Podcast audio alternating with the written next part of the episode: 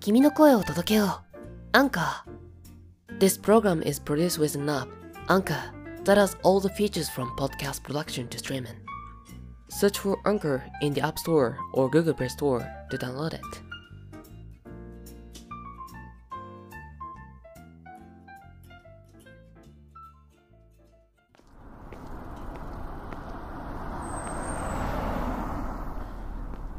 そういえば最近はアメリカでも どこへ行っても物価高。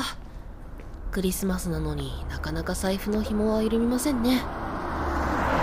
世界ではビッグマックの値段でその国の物価がわかるといういわゆるビッグマック指数なんてものがありますがここロサンゼルスのビッグマックは5.1ドル。日本円でなんと700円。スピカも赤字覚悟で頑張らないとですね。さあ着きました。いらっしゃいませ。いつものお出ししますね。リランのチリングアットザバースピカ。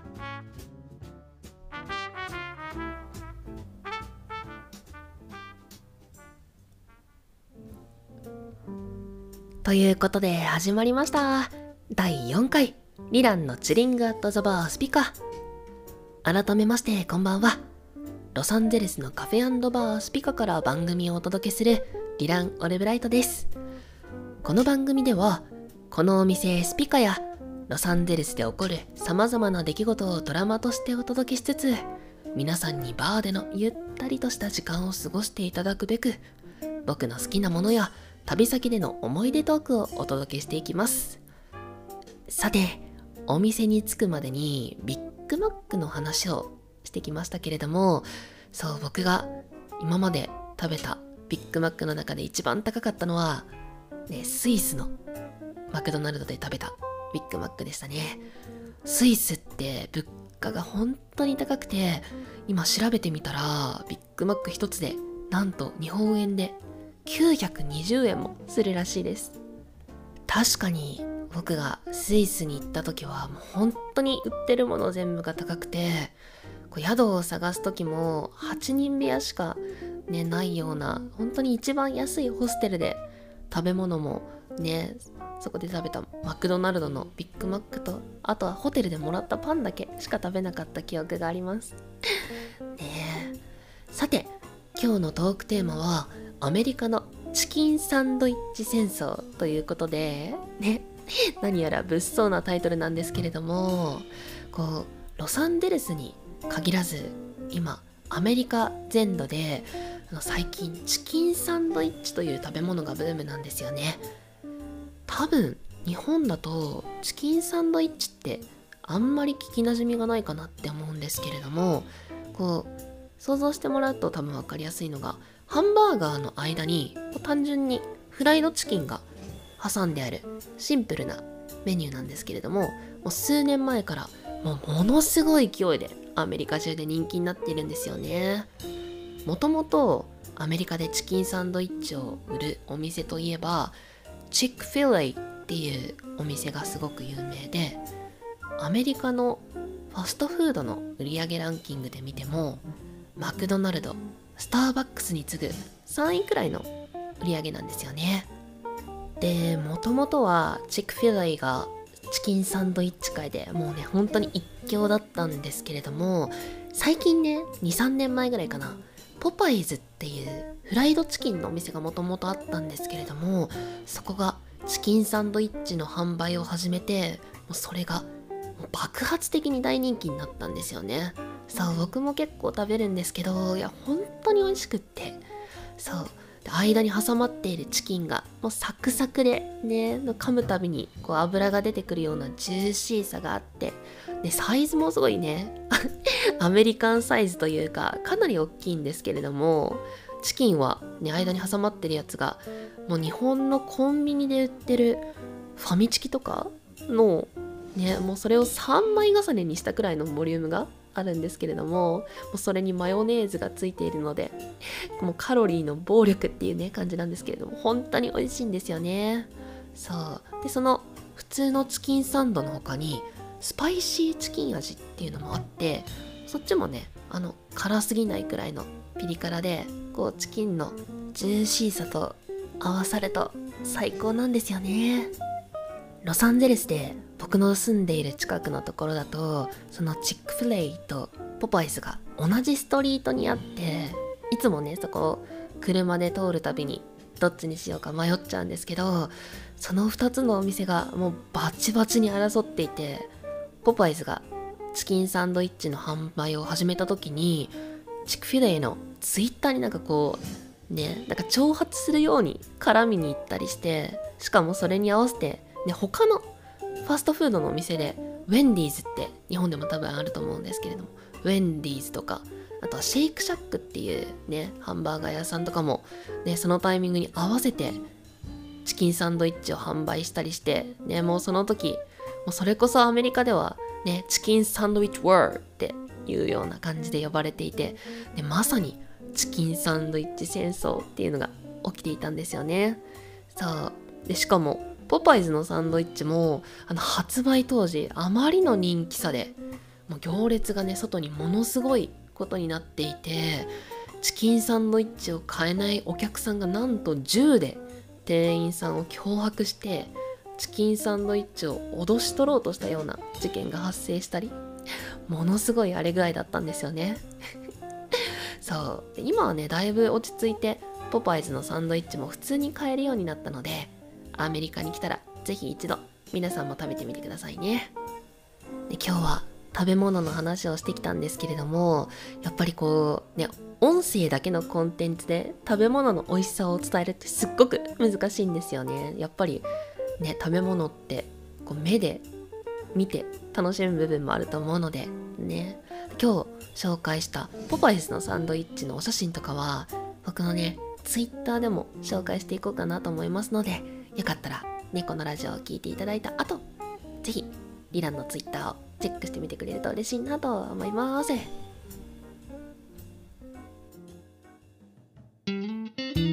リランのチリングアットザバースピカ。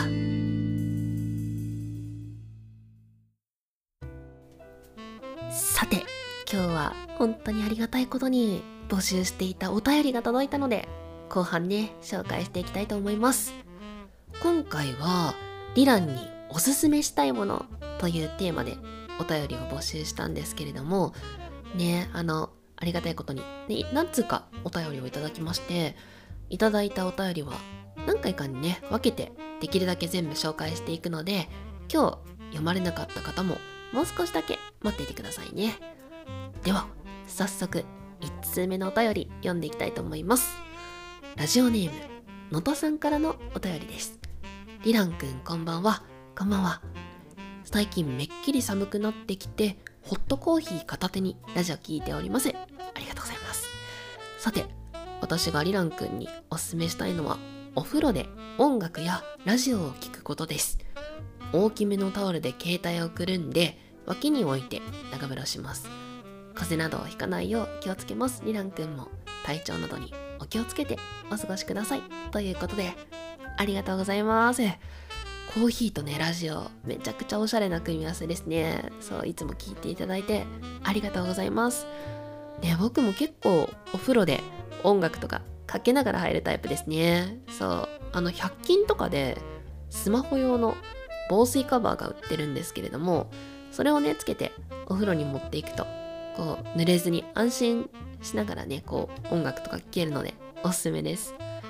最近の曲だと、あの、名取さんのオーバードーズっていう曲がすごい好きで、永遠にお風呂の中で リピートして聴いてみますね。ね。よかったら、のとさんも好きな曲とかあったら、ぜひまた教えてくださいね。えー、のとさん、素敵なお便り、ありがとうございました。続いて、ラジオネーム、グルンさんからのお便りです。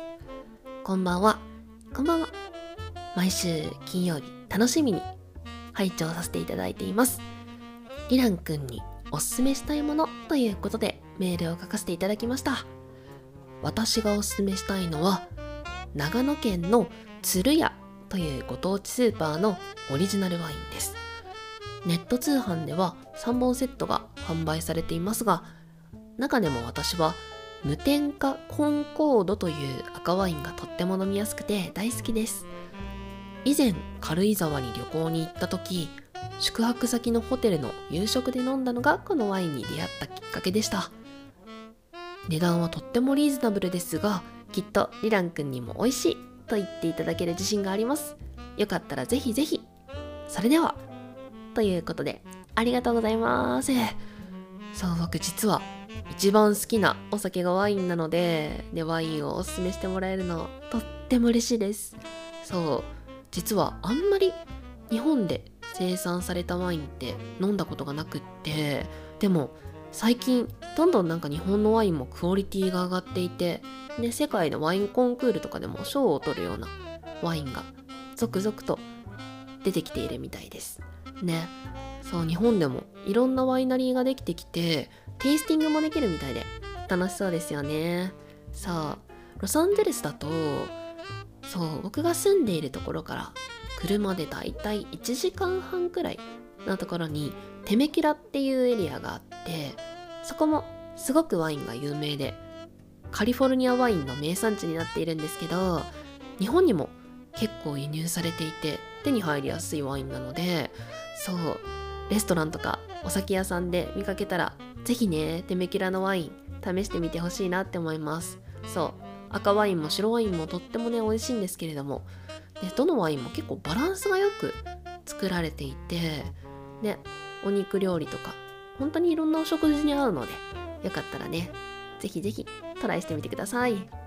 さて今回ね商品のリンクもグルンさんに貼っていただいたのでこの後ね早速注文してみようと思います。ね次の この番組に持ってきて飲みながらお話するのもいいですね。グレンさん素敵なお便りありがとうございました。さて今回はねお便りを2通紹介させていただきましたけれども引き続きねあのお便りをこの番組で募集しておりますのでこのポッドキャストの概要欄に貼ってあるリンクからリランへのお便りお送りいただけると嬉しいなと思います。今募集しているのはリランへの普通おたということでリランに聞いてみたいことリランにお話ししたいこともしくはリランにおすすめをしたいものということでテーマで募集しておりますのでぜひぜひ皆さんのお話を聞かせていただけると嬉しいなと思います。お便りお待ちしております。さてここまでお送りしてきたチリングアットザバースピカいかがだったでしょうか？お送りしたのはリラン・オルグライトでした。この後もスピカで素敵な夜をお過ごしくださいまた来週お会いしましょうありがとうございました。